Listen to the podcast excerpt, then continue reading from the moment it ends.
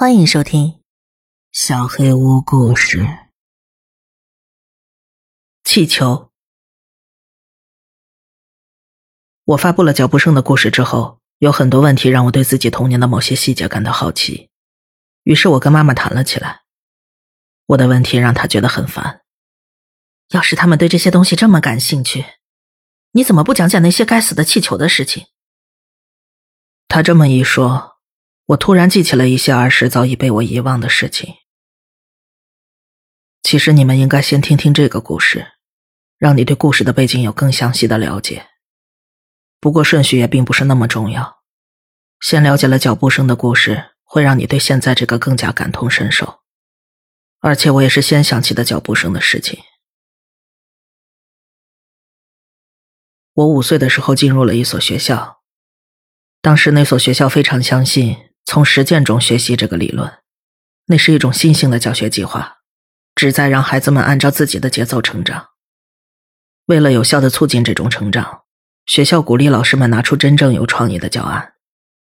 每个老师都自由创作了自己的计划，这些计划贯穿整个教学阶段。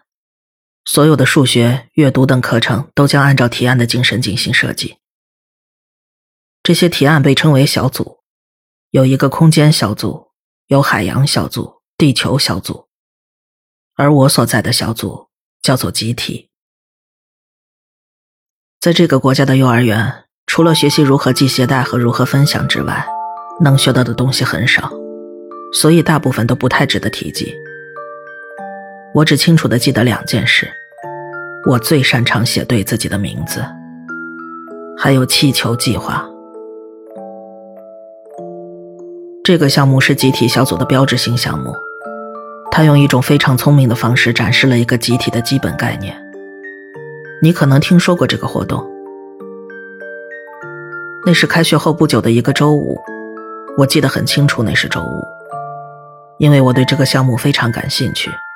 更妙的是，它被安排在周末的前一天。那个周五早上，我们走进教室。看到每张课桌上都绑着一个充好气的气球，桌上放着一支马克笔、一支钢笔、一张纸，还有一个信封。计划的内容是，在纸上写一段话，放进信封里，然后寄到气球上。也可以根据自己的意愿画一张画，一并放进信封。大部分孩子因为喜欢的颜色不同而开始争抢气球，我则做好开始写信。关于写什么，我想了很多很多。对于信的内容有一个大致的要求，但是在限定之下，我们可以自由发挥。我的信的内容是这样的：嗨，你找到了我的气球，我叫某某，在某某小学。你可以把气球留作纪念，但是我希望能收到你的回信。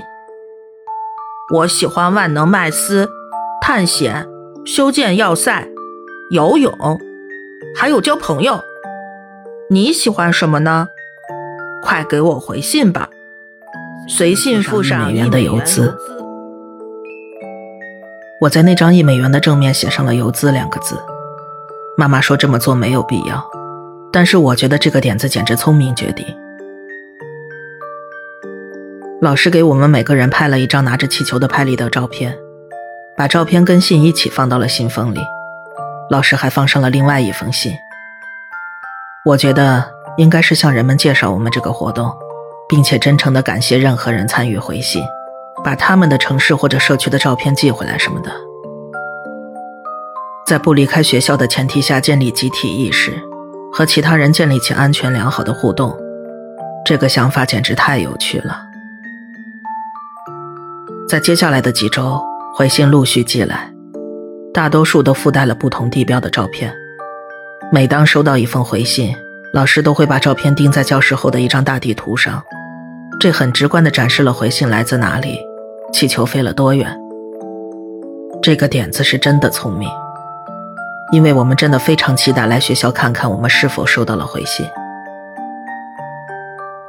在那个学年当中，我们每周都会安排一天给笔友写回信。当然，有些还没有收到回信的孩子，可以给其他同学的笔友回信。我是最后一个收到回信的。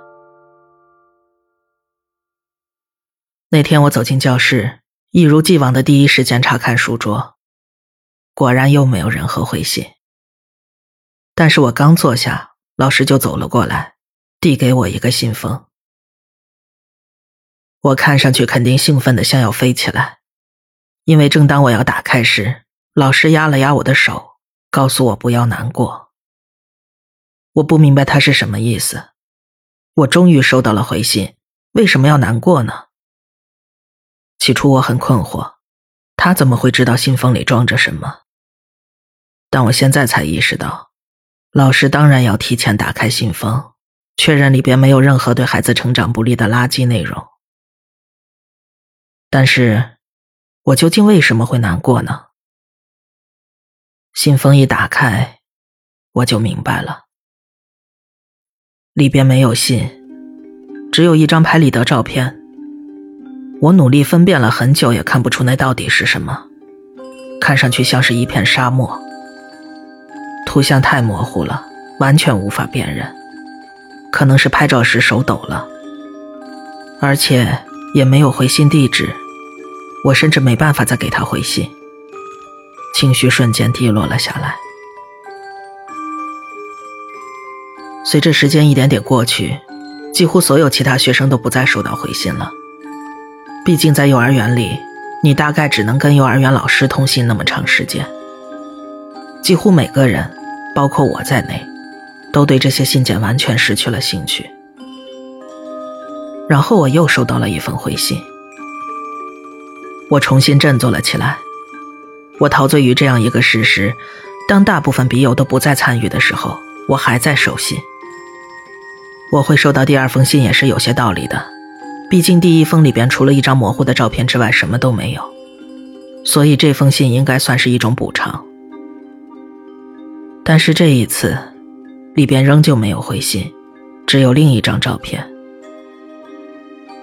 这张照片拍的稍微清楚一些，但是依旧难以辨别。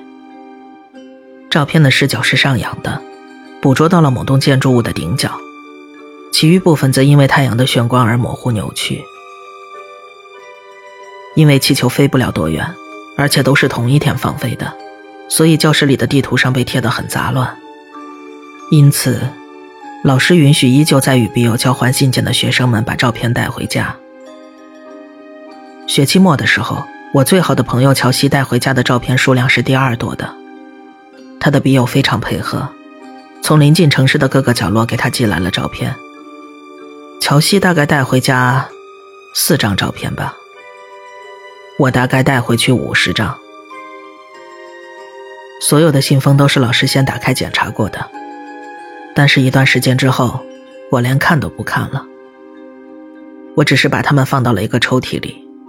里边还放着我收集的石头、棒球卡、漫画卡、漫威的金属卡，不知道还有没有人记得？还有小型的棒球头盔，这些东西都是有一次打完儿童棒球之后，从文迪克西的自动售货机那儿弄来的。随着学期结束，我的注意力转向了其他的事情。那年圣诞节。妈妈给我买了一台小型刨冰机，乔西也很喜欢，所以他央求他的父母在学期末给他买了一台，比我那台稍微好一点，作为他的生日礼物。所以那年夏天，我们想出了一个点子，我们要弄一个卖刨冰的小摊子赚钱。我们当时认真的以为，卖一块钱一份的刨冰可以赚大钱。乔西跟我住在不同的社区，但是我们最终选择在我家的社区摆这个摊子，因为我们社区的院子稍微大一些，大家都很喜欢打理他们的草坪。你知道的，修整草坪跟冷饮最配了。我们连续干了五个周末，直到妈妈叫停了这个项目。我也是最近才知道，她为什么这么做。第五个周末，我跟乔西在数钱，我们一人一台刨冰机，各自收钱，然后把钱放到一起再平分。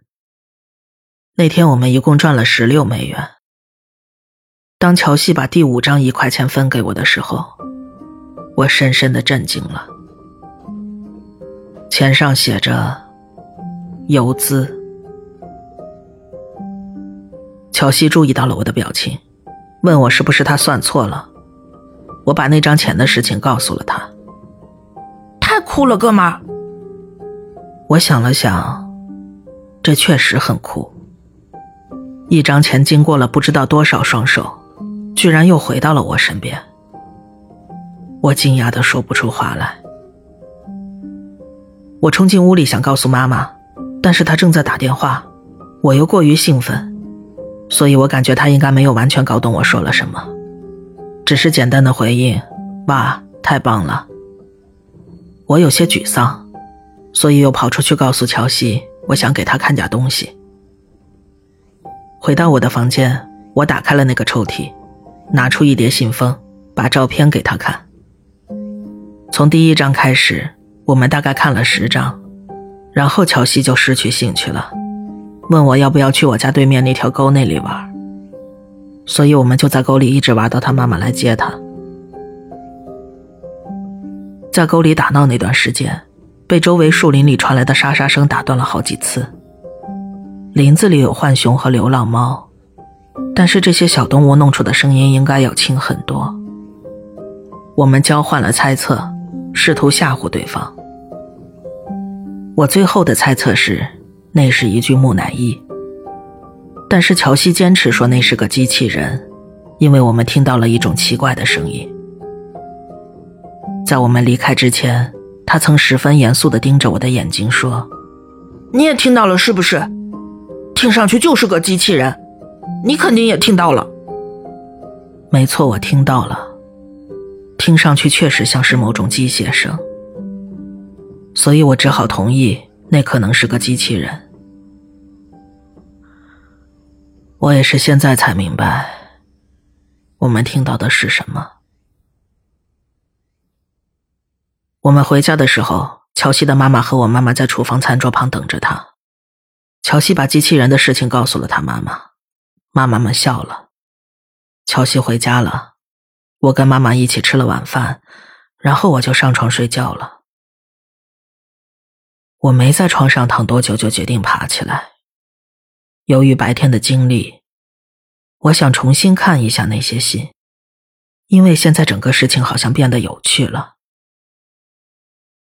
我拿起第一个信封，摆在地板上，把模糊的沙漠拍立得照片放在上边。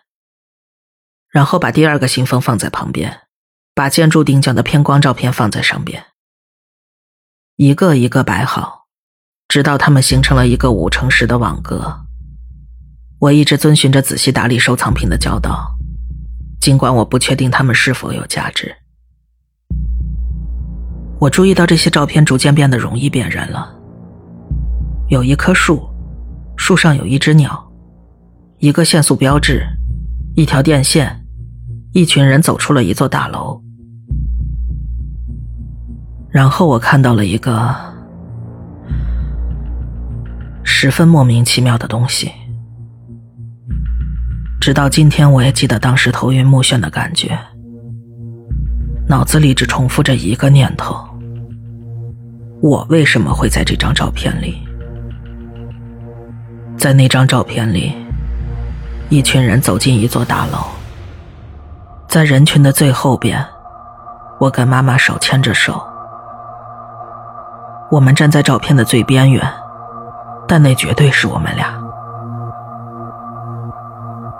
当我的眼睛游过照片的海洋时，我越来越焦虑，那是种非常奇怪的感觉，不是恐惧，而是你惹了什么麻烦的感觉。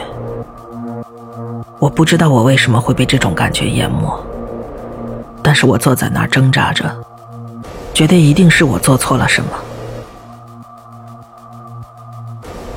除了那张给我留下不可磨灭的印象的照片，之后的其他照片都让那种感觉愈加强烈。每张照片上都有我，都是从远距离拍摄的，每次我都不是独自一人。有时我会出现在画面的边缘，在背景里，或者画面的底部，有时只拍到了我一小部分的脸。但是不管怎样，我在里面，每张都在，我不知所措。作为一个孩子，你的想法会很难以理解。但是当时我很大一部分恐惧来自于，我这个时间还没有上床睡觉，因为我隐隐有一种做错事的感觉，所以我打算等到明天。第二天，妈妈休息，她一个上午几乎都在打扫房间。我记得我在看动画片，一直在等着最佳时机。当她出门去拿信件的时候，我抓起几张照片放到面前的桌子上，等着她回来。她进屋时手上拿着一些信封，把一些垃圾信件丢进了垃圾桶。妈妈，你能过来一下吗？我有些照片，稍等一会儿，宝贝儿，我得在日历上记一记。过了一两分钟，他走过来，站在我身后，问我需要什么。我能听到他摆弄信纸的声音，在我背后踱来踱去。但我只是盯着那些照片，把他们的事情告诉了妈妈。随着我一句一句说出这件事，一边指着那些照片。他嗯嗯回应的声音逐渐减少了，然后突然完全安静了下来，只有纸张轻微摩擦的声音。我听到他深深的吸了口气，就好像在一个没有空气的房间试图呼吸一样。然后他好像喘不过气来了，干脆把剩下的信一把扔到桌子上，跑到厨房去拿电话。妈妈，对不起，我也不知道这是怎么回事。你别生我的气。他把电话贴到耳朵上，来回踱着步，对着电话大喊大叫。我紧张的摆弄着妈妈丢在桌上的信封，最上面的信封里有个东西露出来一个角，我不经大脑的一把拉了出来。那是一张拍立得照片。奇怪，是妈妈扔信封的时候有张照片不小心滑进去了吗？但是当我把它反过来细看，我意识到自己没见过这张。上边有我，但是拍摄的距离变近了，我被树木包围着，面带微笑。然后我注意到，不只是我，乔西也在里边，是昨天的我们。我开始喊妈妈。他还在对着电话大叫，我不停的喊他，直到他回应。什么？我只是想问，你在给谁打电话？警察，亲爱的。为什么呢？我很抱歉，但我不是故意的。他回答了我一个我从来没有理解的答案，直到我被迫重温这些我生命中最初的几年发生的事件。他从桌上抓起信封，我和乔西的照片旋转着滑了下来，落在我面前其他的拍立得照片旁边。他把信封举到我面前，但是我满眼都是妈妈的脸。我看着他脸上的血色逐渐流失，变得惨白。